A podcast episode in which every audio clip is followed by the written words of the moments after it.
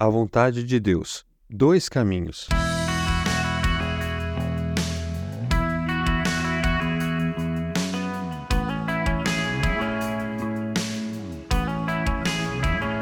É inegável que as palavras fácil e simples não se aplicam quando pensamos em fazer a vontade de Deus.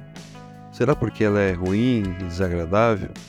Acho que não, pois, segundo o apóstolo Paulo, ela é boa, agradável e perfeita.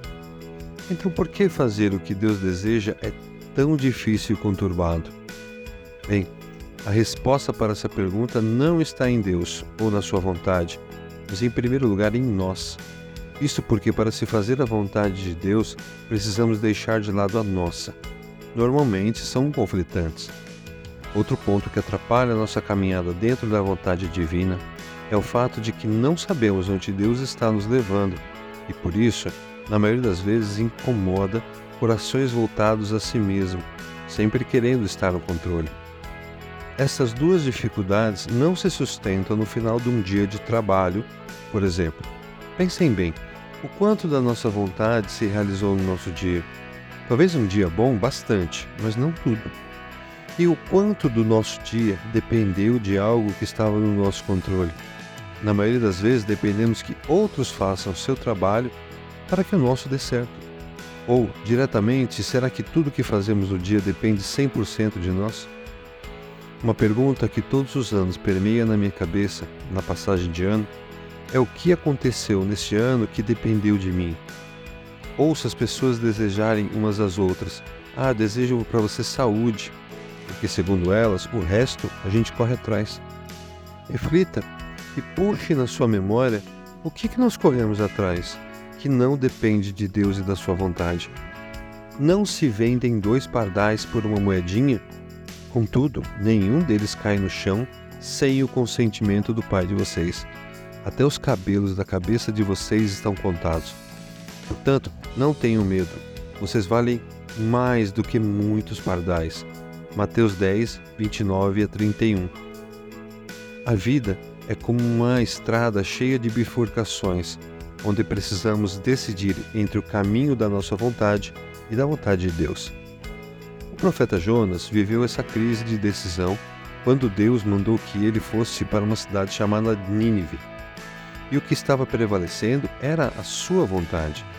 Pois, movido por um sentimento nacionalista, Jonas era judeu e Nínive, uma cidade da Síria, inimigos de Israel.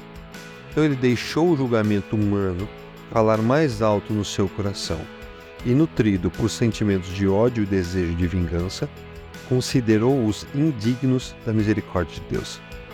Então seguiu por outro caminho, tentou fugir da vontade de Deus pegou um navio na direção oposta a Nínive. Só que neste caso a soberania de Deus prevaleceu e, depois do navio quase virar, pulou no mar e quase morreu. Deus o salvou e mais uma vez disse: Vá a Nínive. E depois de ser usado para pregar àquela cidade, o ensino de Deus, que tem tudo sob seu controle, alcançou seu coração. Sempre que insistimos em viver longe da vontade de Deus, vivemos tempestades sem esperança, no caminho da morte, seja ela física ou espiritual. Mas quando, muitas vezes de joelhos, nos rendemos a essa boa, perfeita e agradável vontade, somos resgatados por Ele. Henry Blackaby, um pastor, autor do livro Experimentando Deus, disse o seguinte: Deixar sua posição e chegar até onde Deus está exige grandes mudanças. Estes ajustes podem estar relacionados com a sua opinião, circunstâncias, relacionamentos, compromissos, ações ou crenças. Você não pode ficar onde está e ao mesmo tempo seguir com Deus. E como podemos deixar nossa aconchegante vontade para seguir a misteriosa vontade de Deus? Bem, é aqui que entra a fé na história. Sem fé é impossível agradar a Deus, pois quem dele se aproxima precisa crer que ele existe e que recompensa aqueles que o buscam. Hebreus 11:6. Citando novamente o pastor Charles Swindoll, fé significa acreditar que Deus é quem diz ser e que faz o que promete. O caminho da fé no início pode ser desafiador, mas a recompensa vem quando, em certo ponto da caminhada, pensamos: Ah, era isso que Deus queria, era aqui que Ele queria que eu chegasse.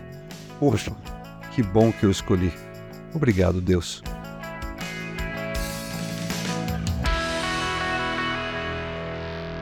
Você ouviu o podcast da Igreja Evangélica Livre em Valinhos. Todos os dias, uma mensagem para abençoar a sua vida.